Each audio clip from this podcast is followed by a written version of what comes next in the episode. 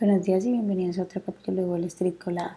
Hoy miércoles 6 de septiembre los futuros del Dow Jones bajaron un 0.1%, los futuros del S&P 500 bajaron un 0.2% y los futuros del Nasdaq bajaron un 0.3%, mientras que los futuros del petróleo estadounidense bajaron un 0.41% y los futuros del Bitcoin subieron un 0.5%.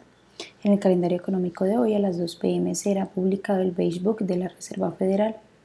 Las noticias que tenemos para hoy, bueno, cómo influirá el aumento del precio del petróleo en la economía y cómo podrá mantenerse, es una pregunta presente tras el anuncio del recorte de producción por parte de Arabia Saudí y Rusia, tras permanecer por debajo de los 80 dólares por barril durante la mayor parte del año, los futuros del, del crudo WTI el martes alcanzaron hasta los 88 dólares. En otras noticias, el gobernador de la Reserva Federal, Christopher Waller, afirmó que los sólidos datos económicos de la semana pasada podrían dar tiempo para que el Banco Central reflexione sobre la necesidad de nuevas subidas de las tasas de interés.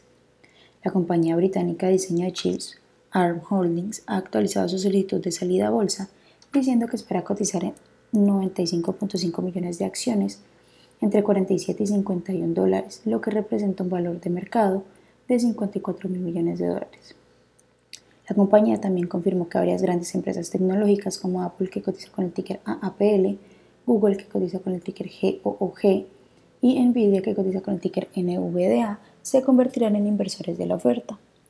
Enbridge, que cotiza con el ticker ENB, bajó un 7% tras anunciar tres acuerdos con Dominion Energy, que cotiza con el ticker D.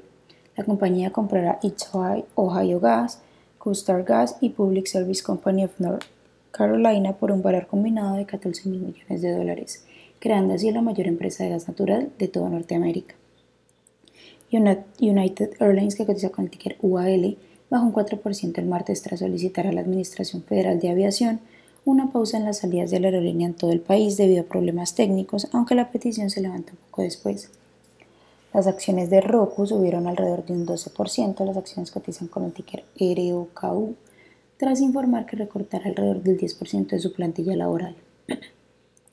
La entidad de capital de riesgo Toma Bravo acordó adquirir la empresa de software de historiales clínicos NextGene Healthcare, que cotiza con el ticker NXGN, en un acuerdo por 23.95 dólares en efectivo.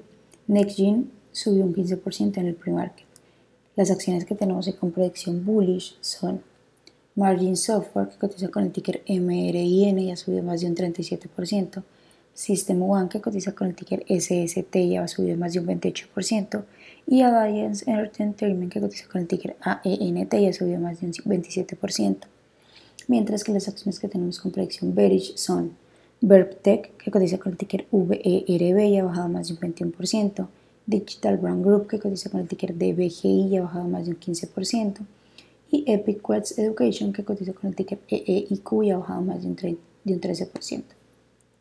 Esas son las noticias que tenemos para hoy antes de que abra el mercado. Les recuerdo que pueden encontrarnos en todas nuestras redes sociales como arroba Spanglish Trades y también visitar nuestra página web www.spanglishtrades.com para que no se pierdan ninguna noticia ni actualización del mundo de la bolsa de valores, por supuesto como siempre en español. Gracias por acompañarnos y por escucharnos. Los esperamos de nuevo mañana en otro capítulo de Wall Street Colada.